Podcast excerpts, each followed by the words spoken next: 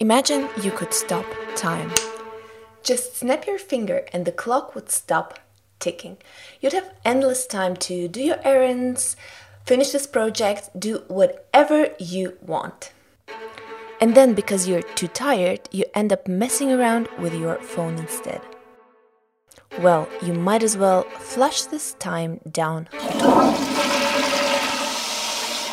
As the year comes to an end, we get to look back, reflect at what was probably the weirdest year of all, and also ask ourselves how we can make the best use of our time in the next year.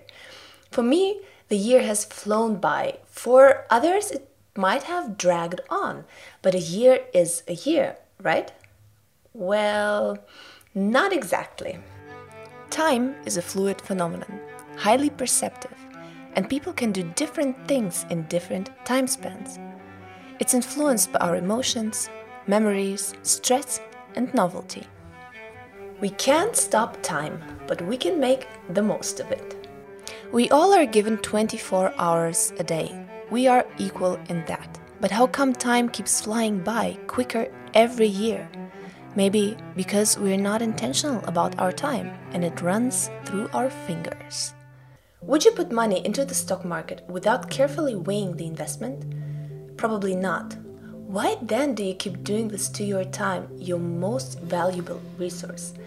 You can always make more money, but time? Nope. Now imagine this. And you're sitting right here thinking, it has just begun. How is it already over?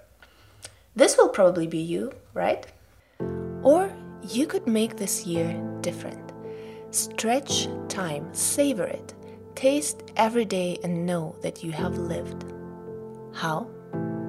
Number one, novelty. Researchers have found that the brain takes longer to process new experiences, thus making it seem as if time runs slower.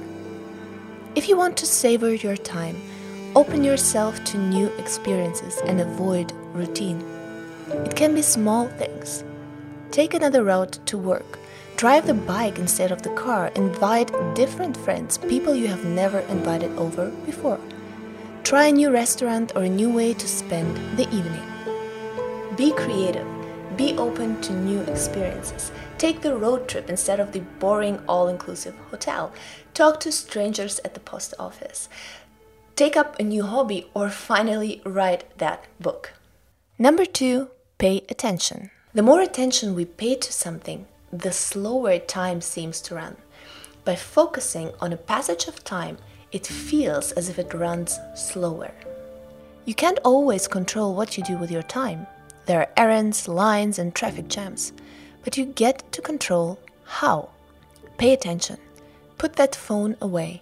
Be present and mindful. When you eat or drink coffee, do nothing else but that. Focus on your meal. Watch your kids play without browsing Instagram on the side or thinking about what you will cook tomorrow.